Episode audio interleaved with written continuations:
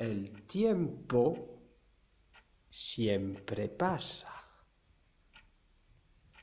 Pero durante las vacaciones pasa aún más deprisa.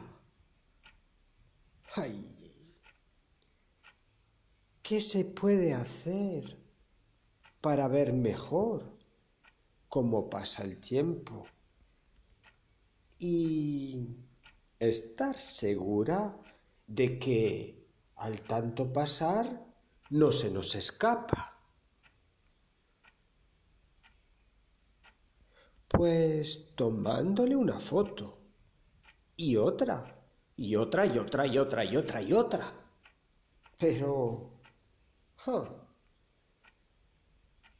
Visto lo visto, aún así parece que no lograremos retener todo el tiempo que pasa.